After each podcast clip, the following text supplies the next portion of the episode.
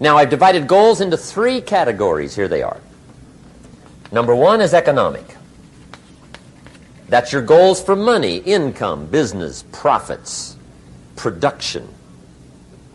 Economics. Make sure you've got your economics well planned. Economics plays a major role in everybody's life. Economics is major, which means it ought to be meticulously well planned for tomorrow, this week, this month, this year, long range. What if you asked somebody tomorrow if you could see their meticulously well planned list of economic goals? What would they probably say? They say, You some kind of a nut? You must be weird.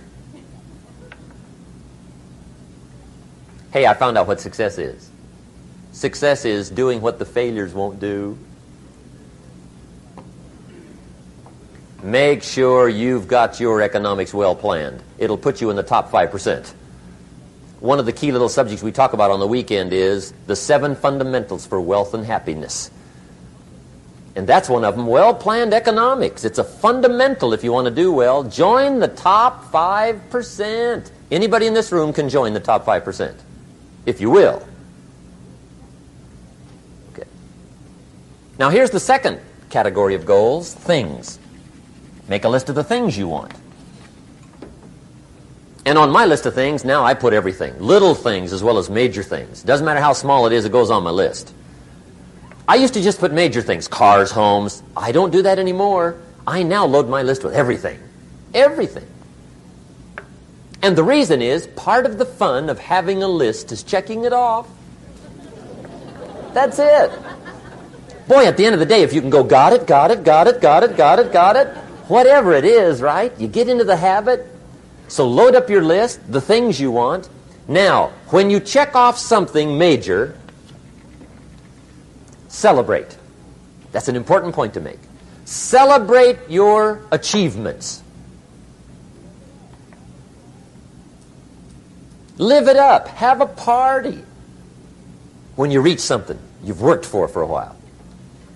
See, we all grow from two experiences. One is called the pain of losing. The other one is called the joy of winning. We need both of them. Amplify them as much as you can, which also means Make losing painful. If you set up something, fooled around, didn't get it, put it on yourself. On the other side, if you did get it, congratulate yourself. Self-congratulations is a sign of maturity. Seeking congratulations is a sign of immaturity. But hey, winning and losing, see, that's what it's all about. That's the name of the game.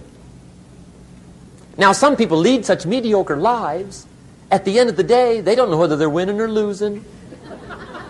They got no clue. Guy's just going through the day with his fingers crossed. There's a better way. Okay, here's the third category of goals personal development.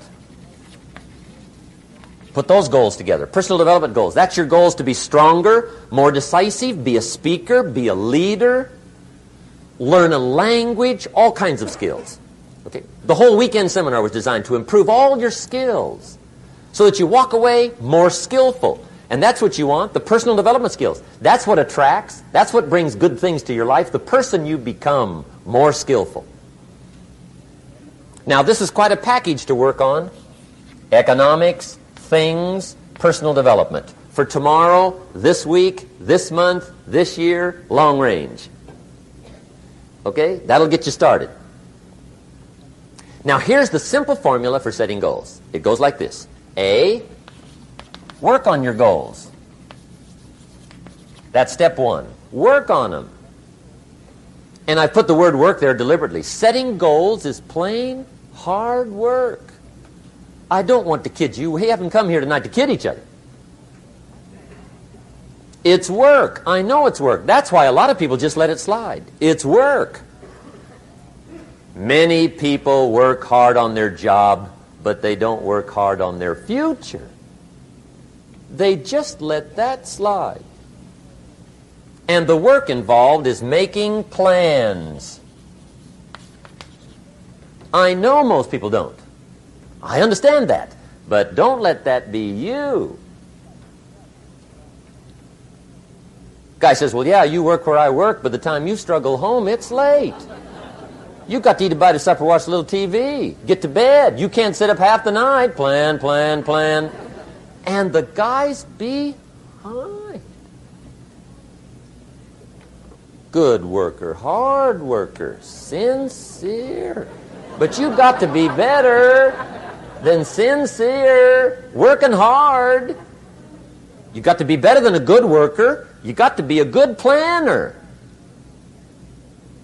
Somebody once wisely said, the people who fail to plan are planning to fail. Well said. So work on your goals. Here's step two. Write your goals down. That's so important.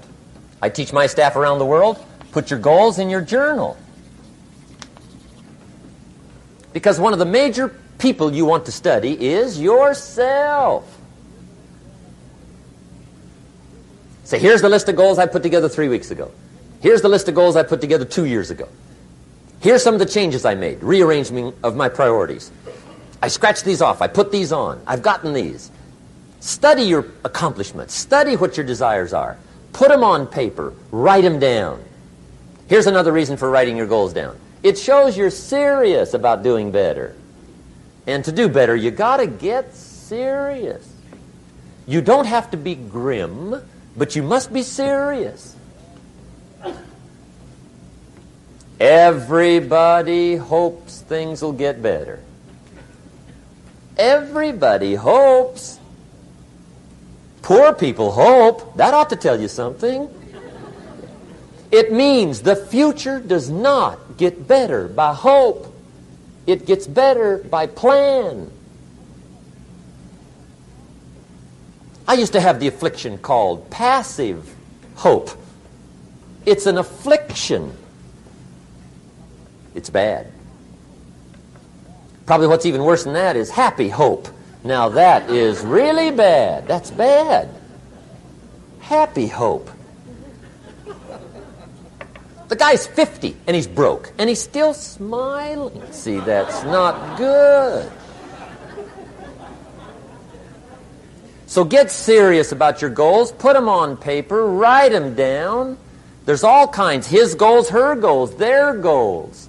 Business goals, financial goals, financial independence goals, family goals. I mean, there's so many things to work on on this that if you don't get busy and work on it, sure enough, the time will pass. And sure enough, five years from now, you'll wind up where you don't want to be, wearing what you don't want to wear, driving what you don't want to drive, being what you don't want to be. Now's the time to fix it. Now, here's the third step to your goals. Check the size of your goals and the kinds of goals.